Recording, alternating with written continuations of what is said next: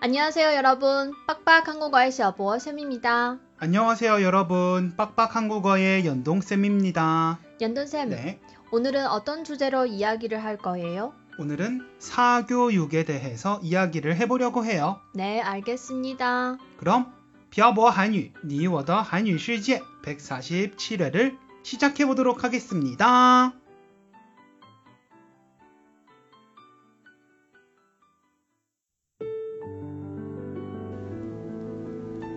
跟朴博学韩语，请在淘宝搜索店铺“朴博韩语”查看课程详情。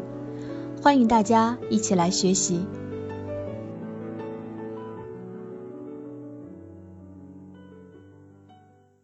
오늘은 최근 중국에서 핫한 주제인 사교육에 대해서 이야기를 해볼 거예요 네, 사실 좀 더 심도 깊게 얘기하고 싶은데 지난번에 산하 제한에 대해서 올렸을 때 저희가 녹음 파일을 올리는 한 플랫폼에서 민감한 주제라고 못 올리게 했잖아요. 그랬죠. 그래서 그냥 한국의 사교육에 대해서만 이야기를 해보려고 해요.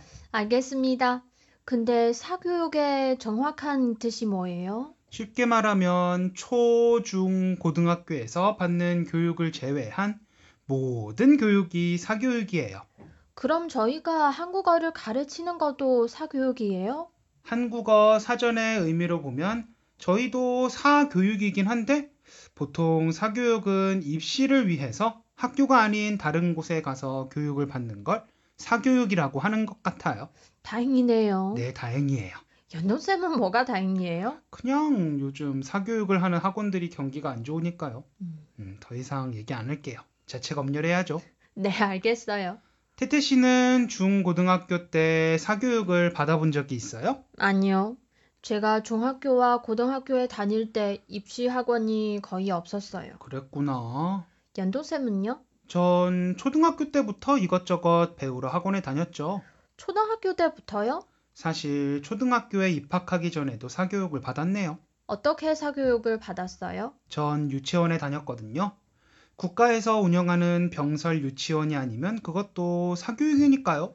연돈쌤 유치원에도 다녀구나. 부러워요. 뭐가 부러워요? 그냥 부러워요. 전 유치원에 다녀본 적이 없거든요. 너무 부러워하지 마세요.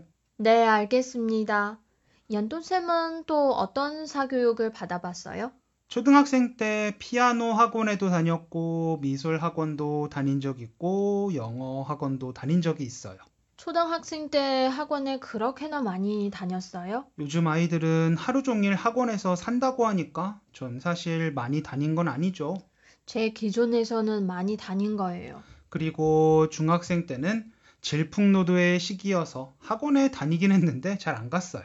질풍노도의 시기가 뭐예요? 부모님 말씀 안 듣고 방황하던 사춘기였다는 소리예요. 음, 연돈쌤 지금도 제 말 안 듣는데 지금도 질풍노도의 시기 아니에요? 네, 아닙니다. 맞는 것 같은데 자꾸 아니라고 하네요. 하여튼 중학교 때는 피아노 학원도 다니고 학교 수업에 따라가기 위해서 보습 학원에 다녔어요. 보습학원에서 뭘 배웠어요? 수학하고 영어 위주로 배웠어요. 시험 기간이 되면 학원에서 시험을 대비해서 특강도 해줬고요. 그럼 고등학생 때도 사교육을 받았겠네요? 네, 고등학교 때도 보습학원에 다녔어요. 그리고 수학 과외도 하고 영어 과외도 하고 고3 때는 수능 시험을 대비해서 사회탐구 영역 과외도 했었고요. 연돈쌤은 참 바쁘게 보낸 것 같아요. 전 약과예요. 제 고등학교 때 같은 반 친구는 학교 수업이 끝나자마자 학원 셔틀버스를 타고 학원에 갔다가 새벽 2, 3시에 집에 와서 잠깐 자고 학교에 와서 공부하고 또 학원에 가고 그런다고 했어요. 새벽 2, 3시까지 학원에서 공부를 한다고요? 네. 물론 그 친구는 의대에 갔지만요. 와, 역시 의대에 가는 게 쉬운 게 아니구나. 지난 시간에 의사에 대해서 얘기했었잖아요. 음, 의사가 되는 게 그렇게 쉬운 게 아니에요. 그런 것 같아요. 근데 사람들은 왜 이렇게 사교육에 열을 올리는 걸까요? 사실 한국의 사교육은 엄청 과열돼 있어요. 몇 년 전에 방영했었던 스카이 캐슬이라는 드라마를 본 적이 있어요? 음, 아니요. 전 안 봤는데 사람들이 재미있다고 한 건 들었어요. 그 드라마가 한국에서도 인기가 엄청 많았는데 그 이유는 한국 사회를 신랄하게 비판하고 풍자해서 그래요. 어떻게 비판하고 풍자했어요? 사교육에 대한 폐해를 보여주는 드라마였어요. 저도 너무 재미있어서 잠도 안 자고 봤어요. 음, 알고 있어요. 하여튼 사람들이 사교육에 열을 올리는 이유는 공부를 잘해서 좋은 성적을 거둬서 좋은 대학에 들어가면 그만큼 좋은 회사에 취직할 가능성이 높고 좋은 회사에 취직하면 높은 월급을 받을 수 있으니까요. 그건 저도 잘 알아요. 근데 그거 알아요? 뭐요? 비교적 질 높은 교육을 받을 수 없는 환경에서 자라는 아이가 공부를 열심히 해서 의사나 판사가 되면 개천에서 욕 난다라는 표현을 썼어요. 그래서요? 질 높은 교육을 받으면 다른 방법보다 쉽게 인생 역전을 할 수 있었다는 말이에요. 근데 왜 있었다는 말이에요? 라고 해요? 요즘은 안 그래요?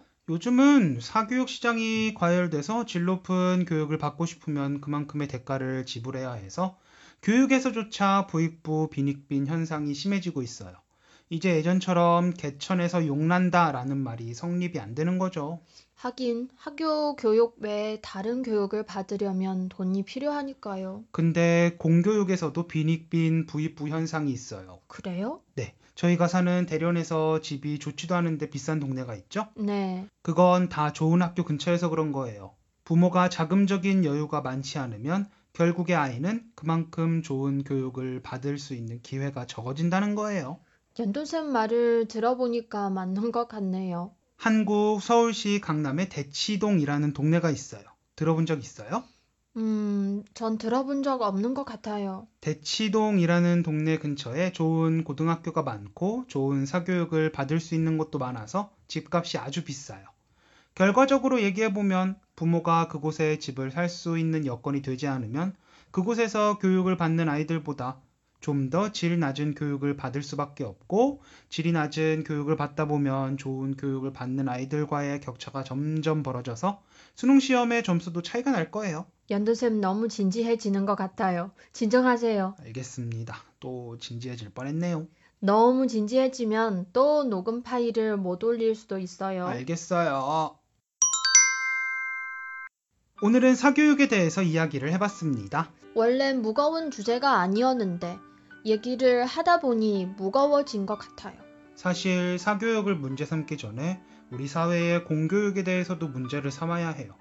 요즘 들어보니 학교에서 제대로 가르치지도 않으면서 아이들한테 숙제를 내주고 그만 그만 또 심각해지려고 해요. 알겠습니다. 자중할게요. 더 심각해지기 전에 오늘 내용은 여기까지 해요. 알겠습니다, 사장님. 연선쌤 오늘도 수고하셨어요. 태태 씨도 수고하셨어요. 오늘은 사교육에 대해서 이야기를 해봤습니다.